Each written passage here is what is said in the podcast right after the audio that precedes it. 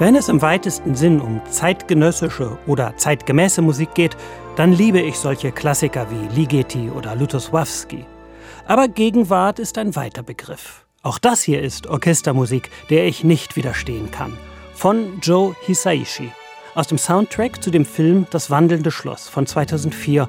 Traumhaft schön.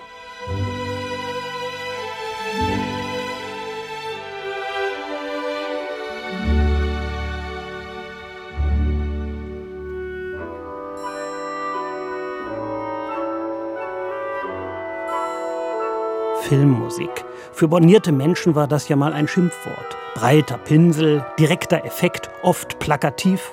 Natürlich, stimmt. Das ist ja das Tolle. Wenn Oper die Kunstform des 19. Jahrhunderts war, dann hat die Kunst vom Kino das 20. bestimmt.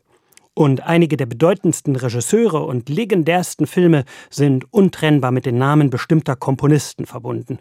Alfred Hitchcock etwa mit dem von Wagner beeinflussten Bernard Herrmann, über den Star Wars-Komponisten John Williams ist schon mancher spätere Klassikfan überhaupt erst zu Bruckner gekommen. Und was wäre die Kunst von Fellini ohne Nino Rota? Was wären die Filme von David Lynch ohne die abgründigen Klänge von Angelo Badalamenti? Und was wäre Hayao Miyazaki ohne Joe Hisaishi? Seit 40 Jahren komponiert Hisaishi die Musik zu den betörenden, überwältigenden Zeichentrickfilmen, Animes des japanischen Studio Ghibli. Hier Klänge aus Kikis kleiner Lieferservice von 1989, einem der schönsten, erbaulichsten Filme, die ich überhaupt kenne.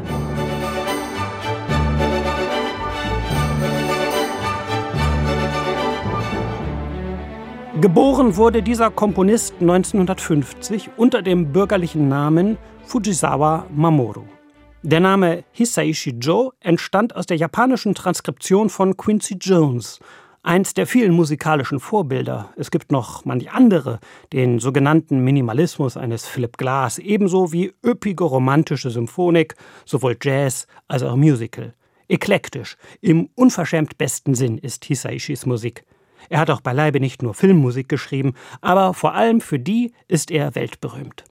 Aber muss oder möchte man überhaupt Filmmusik hören, ohne die dazugehörigen Bilder zu sehen?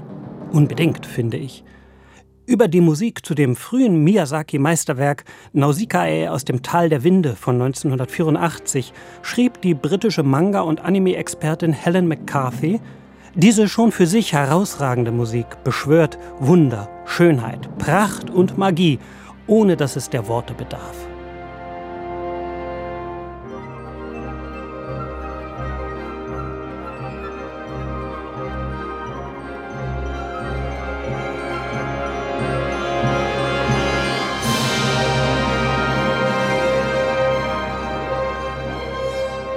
Natürlich partizipiert die für sich gehörte Musik von der Aura der wunderbaren Ghibli-Filme. Ungeheuer vielschichtige Werke, bildschön und höchst unterhaltsam, zugleich Erinnerungsspeicher von der Magie des Hollywood-Zauberers von Oz bis zu den apokalyptischen Schrecken von Hiroshima.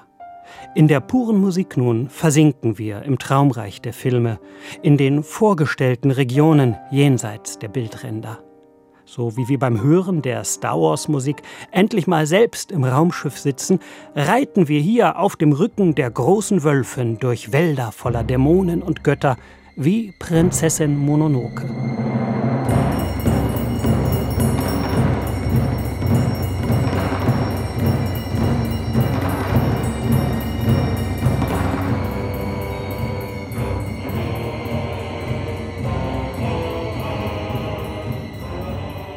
Was für die Musik des Hollywood-Meisters John Williams recht ist, ist für die Kunst des japanischen Magiers Joe Hisaishi nur billig.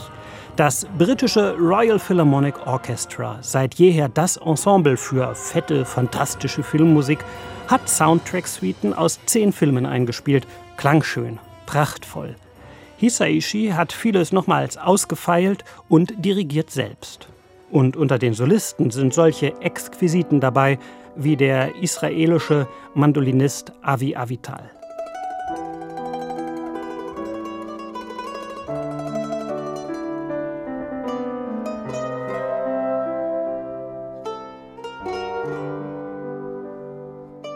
Zum Verschenken, zum Versinken, zum Wiedersehen mit den Ohren, zum Weiterfantasieren oder auch einfach für die, die sie noch nicht kennen sollten, zum unbändige Lust machen auf die zugehörigen Filme.